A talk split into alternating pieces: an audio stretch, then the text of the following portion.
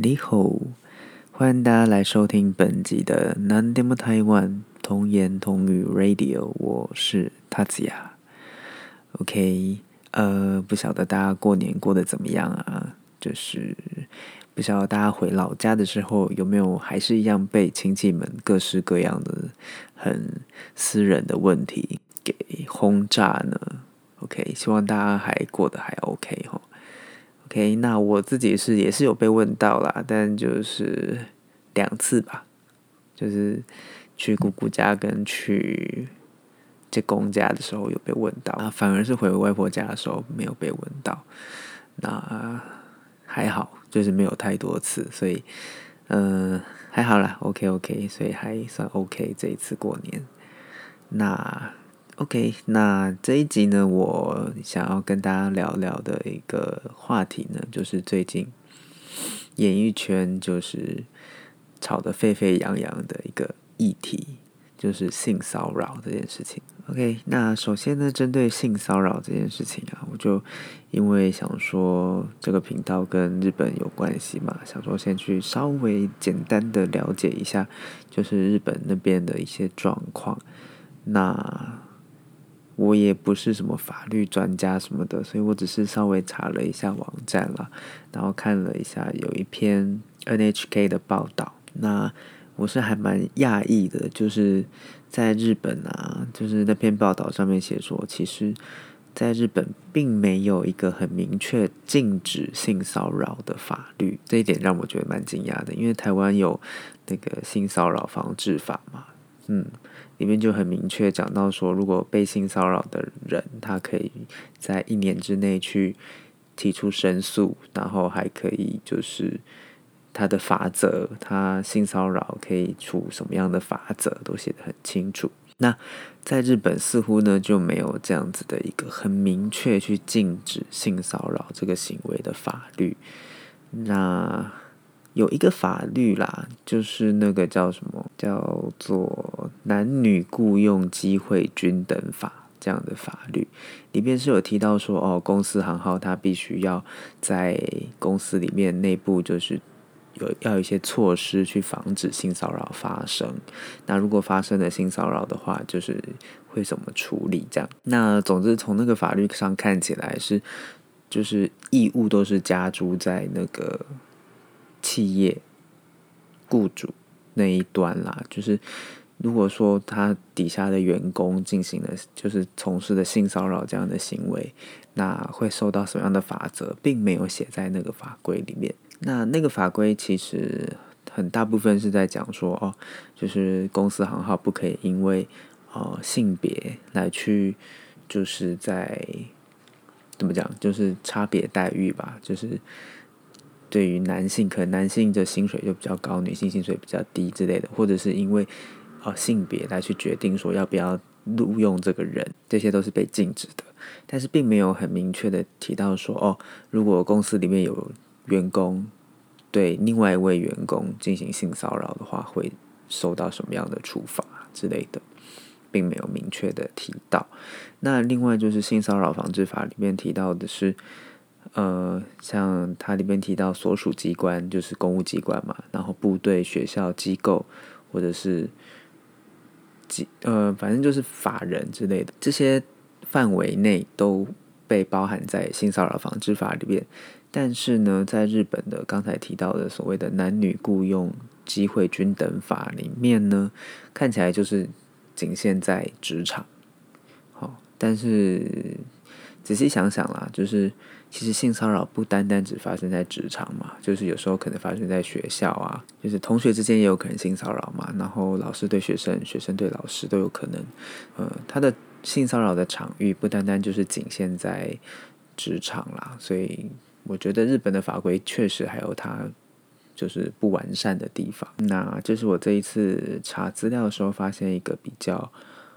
惊讶的地方就是日本竟然没有一个非常明确的法律去规定、去禁止性骚扰这个行为。当然，如果有被被骚扰的话，当然也是可以去上法院去告啦。但是，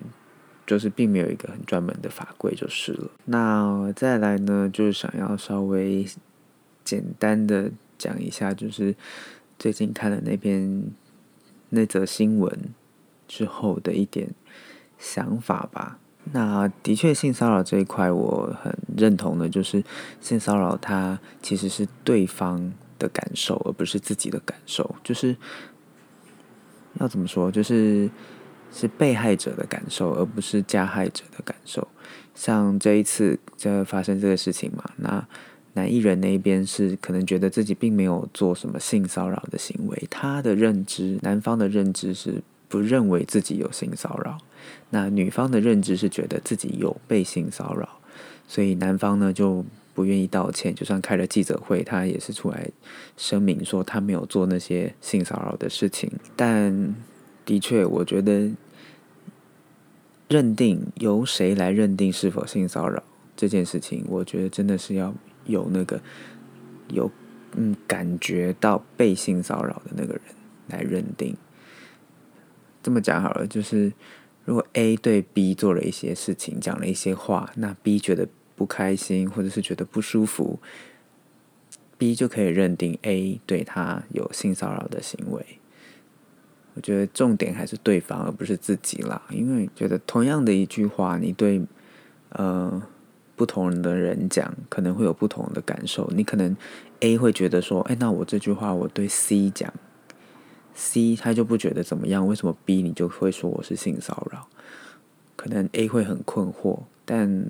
我觉得这是理所当然的事情。就是可能 C 他的 range 比较宽嘛，他可能对于某件某些事情，他对于这些呃，可能讲黄腔也好，或者性性方面的一些言语或是动作、肢体接触是比较宽容的。那可能对 B 来讲，他的宽容度可能就没有那么的宽，所以对 A 来讲，他就会觉得说啊，那为什么一样的，为什么我做一样的事情，对 C 来讲没事，对 B 你来讲就有事？那我根本没有性骚扰啊，你怎么可以说我性骚扰？就只是简单的，例如说简单的讲一句话，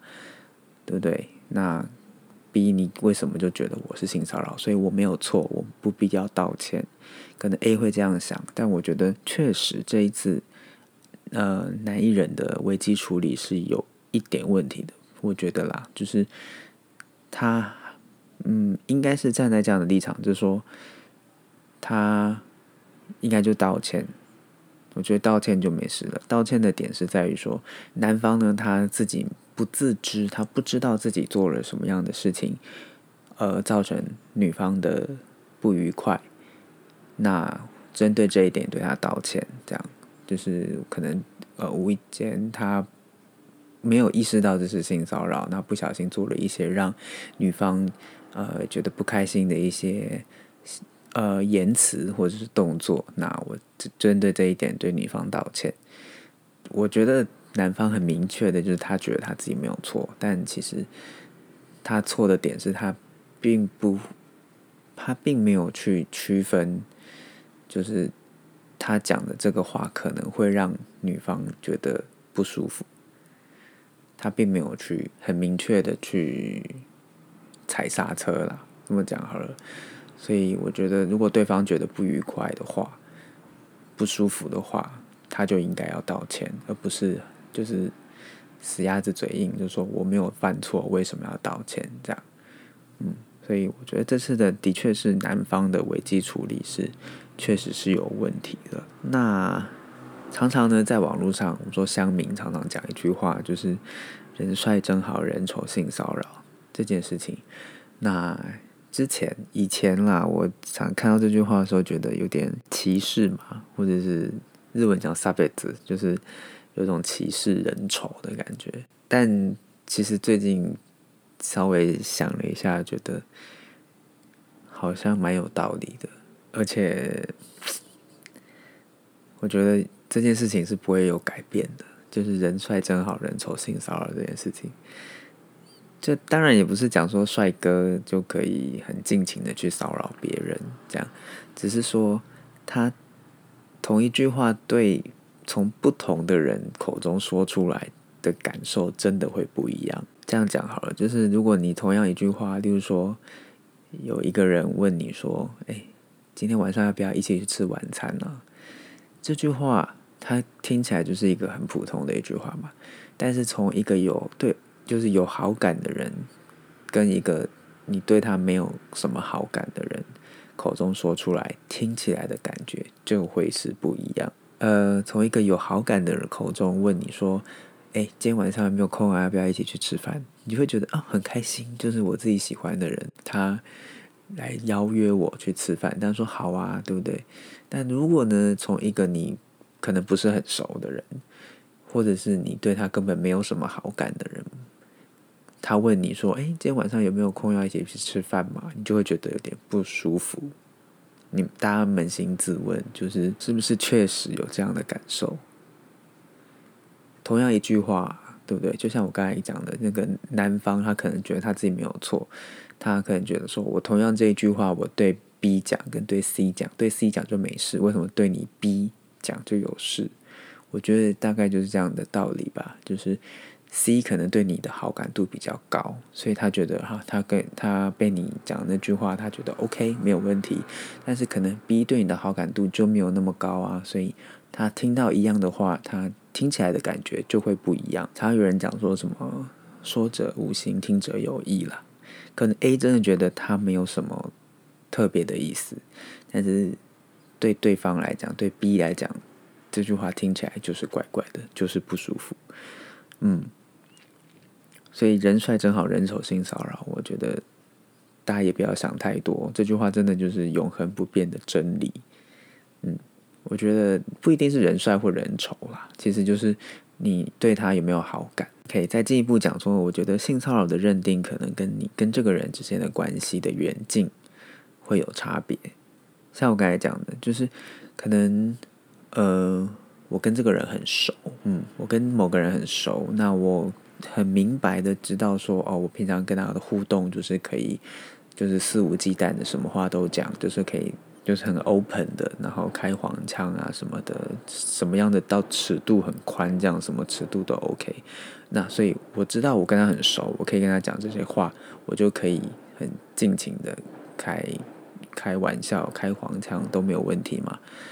但是如果你跟一个不是很熟的人，像这一次的那个案件，我也觉得这两个人一定很不熟。那为什么就是？男方他可以讲出那些话呢，就是他应该也知道他跟这个女的很不熟嘛，他跟这个女生很不熟，那他怎么可以就是有一种比较亲密的动作或者亲密的言辞呢？就会觉得好像有点不是很 OK，所以我觉得他有点不太懂得划分那个缺界限。男方了，我觉得有点不太懂得划分，就是我跟他熟，我可以讲这样的话；那我跟他不熟的人，我是不是也是可以讲一样的话？应该就是不行嘛。可是他自己没有办法做出区分，我觉得这一点是蛮有问题的。所以我觉得性骚扰的认定，可能真的跟你两个人彼此之间的关系的远跟近是有关系的。嗯。总之呢，我觉得要仔细的去观察彼此之间的关系。你跟这个人熟不熟，你自己最知道嘛。那你跟他觉得你跟他很熟，那你可能呃了解说你们两个彼此之间的话题可以谈到哪里，什么讲到什么样的程度，或是你们两个人之间的互动，就是肢体互动，两个人的肢体接触可以到什么样的程度，可能拥抱或者是搂腰都没有问题的。那当然 OK，但是如果你跟对方很不熟，你观察起来就是我跟他不熟，我还没有办法到那个程度。我讲话就是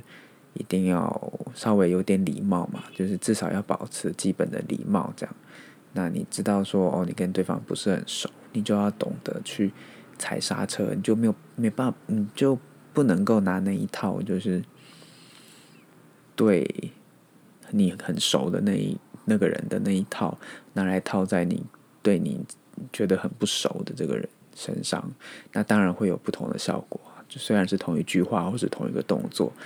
对这两种人，就是熟跟不熟的人，他出来的效果，他出来的感受，对方的感受也会不一样。所以我觉得这个是还蛮重要的。嗯，如果你不确定跟对方的底线在哪里，你最好真的不要乱讲话。嗯。可能小心惹祸上身，这样。OK，那最后的话，我想要讲一下，就是呃，事件发生之后，有一些演艺圈大佬也会跳出来讲话，一些男性的大佬也会跳出来讲话嘛。那我觉得是真的是是是时间该好好的反思一下，或是整顿一下演艺圈的一个风气啦。但就是有人讲说啊，那如果不能开黄腔的话，那在演艺圈要怎么混？连黄腔都开不起的话，在演艺圈要怎么生存？我觉得这个话非常非常非常的有问题。为什么演艺圈一定要开黄腔？没有道理，对不对？